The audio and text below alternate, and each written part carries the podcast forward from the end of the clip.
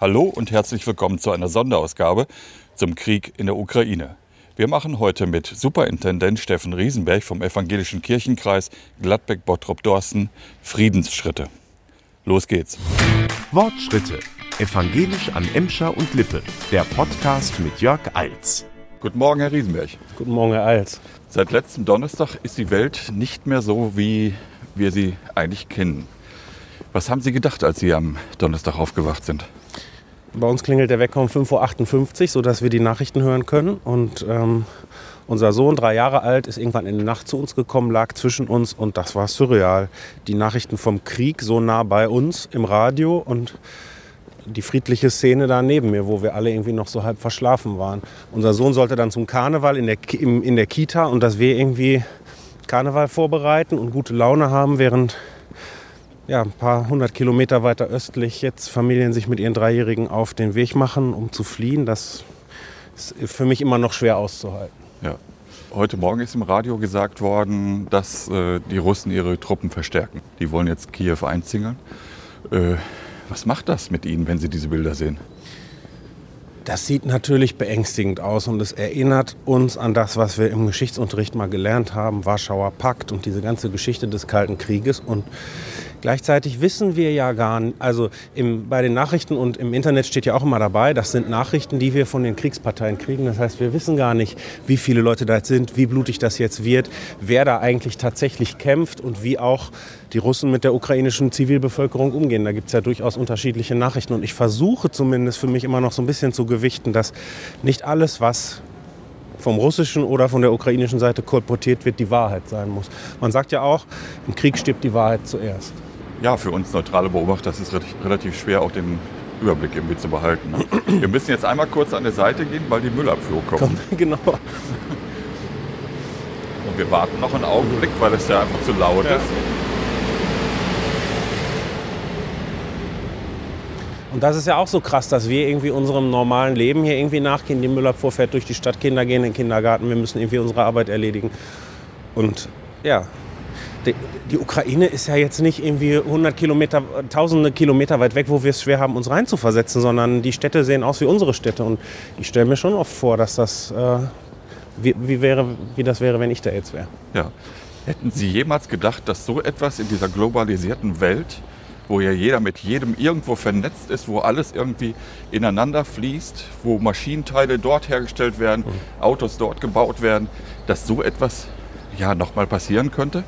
Ich glaube, wenn wir, wenn wir ehrlich zu uns sind, dann hätten wir das schon wissen können. Weil ähm, es das in dieser globalisierten Welt ja die ganze Zeit im Prinzip gegeben hat. Also ich bin Anfang der 80er geboren, ich erinnere mich an Kuwait und Irak, ich erinnere mich an den Kosovo, ich erinnere mich an Bosnien und Serbien, ich erinnere, also die Liste ist dann lang plötzlich ähm, dass es jetzt so groß ist und dass es so nah ist. Ich meine auch Russland mit Afghanistan, mit Georgien, mit äh, Tadschikistan, das ist ja immer so. Also das hat es ja öfter schon gegeben. Ja. Ähm, jetzt kommt es uns nochmal nahe, weil es, glaube ich, auf europäischem Boden ist und weil es so für alle außer für Russland eben irgendwie so einleuchtend ist, dass es null Berechtigung gibt ja. äh, für diesen Angriff. Ich wollte Sie gerade fragen, verstehen Sie noch, warum das überhaupt passiert?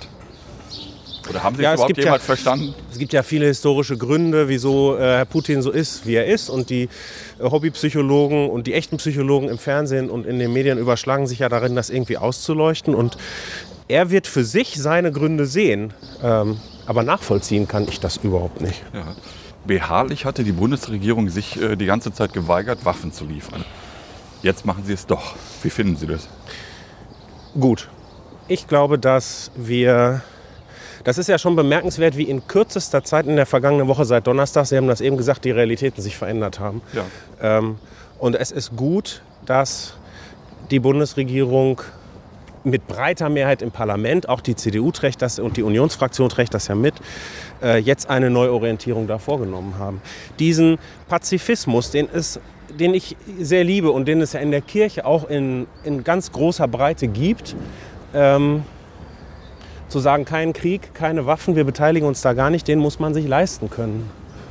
Und wenn die Aggression so deutlich vor der eigenen Haustür steht, dann ähm, muss man sich irgendwie dazu verhalten. Und wir müssen unser freiheitlich-demokratisches Lebensmodell äh, für das wir alle in diesen Tagen ja auch große Dankbarkeit spüren, ähm, natürlich auch verteidigen können. Also ich sehe nur die Gefahr, dass äh, jetzt mit den Waffenlieferungen der ganze Krieg noch viel länger dauern wird und noch viel blutiger wird. Wie ich es ja eingangs gesagt, die Russen haben ihre Zahl vermehrt. Das heißt, sie werden noch mit mehr Leuten einmarschieren. Und ich glaube, auf Dauer gesehen äh, werden auch die Waffen diesen Krieg halt nicht irgendwie, also den, den Sieg der Russen nicht verhindern. Wobei Sieg ein doofes Wort ist. Ne? Es gibt ja ein, das kann man zynisches Kalkül halten, aber manchmal ist die Realität halt einfach zynisch und natürlich ähm, liegt viel in einem, Un also liegt viel Zynismus schon darin, dass ein Land ein anderes ohne Gründe mit Waffengewalt überfällt. Ja. Ähm, aber natürlich spielt die, wir sagen dann immer westliche Gemeinschaft, aber so unsere Wertegemeinschaft spielt natürlich das zynische Spiel zu hoffen, dass der innenpolitische Druck in Russland irgendwie steigt.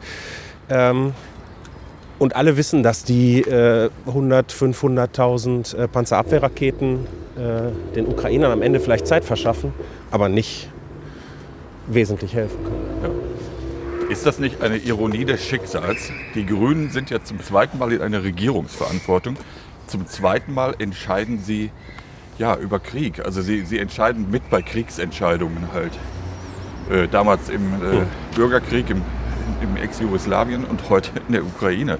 Ist das nicht eine Ironie des Schicksals? Ausgerechnet die Partei, die aus der Friedensbewegung kommt, damit jetzt äh, zum zweiten Mal konfrontiert ist. Das Gute ist ja, dass viele Bewegungen, die mit sehr eindeutigen Maximen starten, ähm, irgendwann in der Komplexität der Welt aufwachen. Und ich bewundere die Klarheit, mit der, also vielleicht erinnern Sie sich, vor der Bundestagswahl war Robert Habeck in der Ukraine und hat gesagt, man wird den Ukrainern, wenn sie sich selbst verteidigen müssen, die nötigen Waffen dafür nicht verwehren können und hat dafür richtig auf die Fresse gekriegt in Deutschland. Ja. Was fällt einem grünen Politiker vor der Wahl ein, sowas und so weiter und so weiter. Das ist die Realität, in der wir leben und dann können wir doch dankbar sein für Politikerinnen und Politiker übrigens aus vielen Parteien, ähm, die dieser Realität jetzt ins Auge sehen und merken, die Friedensbewegung, wenn sie von außen mit Waffengewalt oder friedliche, demokratische, freiheitliche Länder wie unseres, wenn es von außen mit Waffengewalt bedroht wird, dann ähm, muss es sich verteidigen können. Unsere Kirche hat sich lange irgendwie aus diesem ganzen Konflikt herausgehalten. Also es gab Finden keine. Sie? Ja, ich finde Ja. schon. Es gab, äh, als äh, die Politiker hin und her gereist sind Mhm. zu diplomatischen Verhandlungen, habe ich nichts gehört von unserer Kirche. Erst als es losging. Hätten Sie sich dort mehr gewünscht, dass es früher losgeht, dass wir früher halt Friedensgebete anbieten? Also es ist ja so, dass jeden Sonntag und zu vielen anderen Gelegenheiten in allen Kirchen Fürbitte gehalten wird. Und zumindest in den Gottesdiensten, wo ich war, ähm, haben wir für die Ukraine gebetet und für alle, die sich jetzt auf diplomatischem Wege äh, für Frieden und äh, Verständigung einsetzen. Ähm, ich glaube, dass wir in der Kirche auch, wie alle anderen auch, unsere Politikerinnen und Politiker auch, geglaubt haben, dass äh, der diplomatische Weg immer der ist, der den Vorzug verdient hat. Und dass das auch alle so sehen. Dass Herr Putin dann offenbar an seinem Sechs-Meter-Tisch dreist äh, den, den Politikerinnen und Politikern aus vielen Ländern die Hucke vollgelogen hat, das hat niemand kommen sehen. Ja. Die Kirche nicht, aber die Politik ja auch nicht. ja. Haben Sie die Hoffnung, dass es noch zu einer schnellen Lösung kommen kann? Gestern gab es ja Friedensgespräche. Ja, das weiß also. Ich bin gar kein Außenpolitiker und kein Experte. Ich hoffe das natürlich. Ähm, Ja. Wenn man so ein mächtiger Politiker ist wie Wladimir Putin, dann kann man ja nicht mit leeren Händen nach Hause kommen. Man kann ja nicht eingeknickt haben, sondern es muss ja irgendeinen Gewinn zu vermelden geben. Gesicht. Heißt Gesicht wahren. Vielleicht die Zusage, dass die Ukraine nicht in die NATO aufgenommen wird. Äh, vielleicht eine Entmilitarisierung zumindest dieser Grenzgebiete. Weiß ich nicht. Das müssen die Diplomaten dann miteinander verhandeln. Aber das Wichtige ist, dass es jetzt auch diplomatische Gespräche gibt. Ja. Der Zelensky hat ja jetzt die äh, Aufnahme in die EU beantragt. Halten Sie das für einen richtigen Schritt in der jetzigen Phase? Ich finde es gut, dass die Ukrainer auch jetzt noch auch nicht einknicken, sondern deutlich sagen, wo sie ihre Zukunft sehen. Ja. Ähm, aber ich finde es auch gut, dass wir die Mitgliedschaft in der Europäischen Union jetzt nicht auf dem Schnellweg äh, für, ein, äh, für die Ukraine irgendwie ebnen, sondern sagen, ähm, das kann mittel- bis langfristig natürlich das Ziel sein. Ja. Ich glaube auch, da sind wir wieder bei diplomatischen Gesprächen, ähm, wenn man die Verhandlungsmasse, die es sozusagen gibt, NATO-Beitritt, EU-Beitritt, wenn das jetzt alles abgeräumt wird, dann schwindet natürlich der Spielraum, den Diplomaten haben, um mit den Russen ins Gespräch zu gehen. Äh, letzte Frage. Präses Kurschus hat am Wochenende auf der Friedensdemo in Berlin gesagt, Opfern und Tätern wird Recht widerfahren. Darauf hoffe und bete ich. Wofür beten Sie? Ich bete um, um Frieden für die Kinder und Familien, die da jetzt von ihren Vätern und Heimatorten getrennt werden. Und denke auch, wofür soll man denn kämpfen, wenn nicht für Frieden und für Freiheit, nicht nur für sich selber, sondern für die eigenen Kinder. Es gibt in der Bibel, im Alten Testament, ganz wunderbare Friedensvisionen. Und eine davon ist, dass wir unseren Kindern nicht mehr beibringen werden, Krieg zu führen. Und wenn ich jetzt unseren Dreijährigen sehe, wie wir irgendwie jetzt schon überlegen, was darf der in der Zeitung sehen, ähm, was hört der im Radio, äh, die werden jetzt konfrontiert mit der Realität. Und dass es diese Realität irgendwann nicht mehr geben muss, dass wir unseren Kindern nicht mehr erklären müssen, was Krieg ist, das ist für mich eine, eine ganz, ganz wunderbare Vision. Dass die naiv ist, das ist klar, da haben wir eben auch drüber gesprochen, aber das wäre mein Gebet, dass Gott uns die Weisheit gibt, irgendwann auf der ganzen Erde so miteinander umzugehen, dass unsere Söhne und unsere Töchter nicht mehr lernen müssen, Krieg zu führen. Ja, vielen Dank, sage ich mal, für unser kurzes und spontanes Interview. Äh, oder haben Sie noch etwas, was Sie gerne loswerden möchten? Ich habe einen schönen Gedanken gelesen, den würde ich gerne noch sagen. Und Sehr zwar, ähm, die Kirche ruft dann immer auf und sagt, wir machen Friedensgebet. Und wir sind in unseren Gedanken und Gebeten bei den Opfern. Es gibt ja auch russische Familien, übrigens, das muss man ja auch sagen, die gar nicht wissen, wie ihnen geschieht und plötzlich äh, sind die Söhne tot.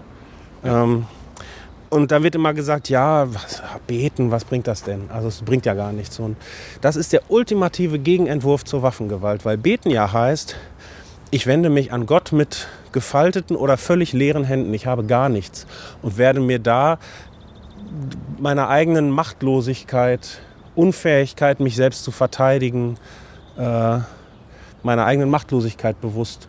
Und diesen Gegenentwurf zu suchen, wenn die Gewalt wütet, das finde ich ist ein starkes Zeichen. Übrigens nehmen ja auch viele Menschen an Friedensdemonstrationen und Friedensgebeten teil, die vielleicht gar nicht an Gott glauben oder gar nicht in der Kirche sind, aber die einfach sagen, wir stehen hier zusammen, wir haben leere Hände, wir haben nichts. Ähm, aber das ist genau der Gegenentwurf zu dem, was Wladimir Putins Russland da gerade versucht.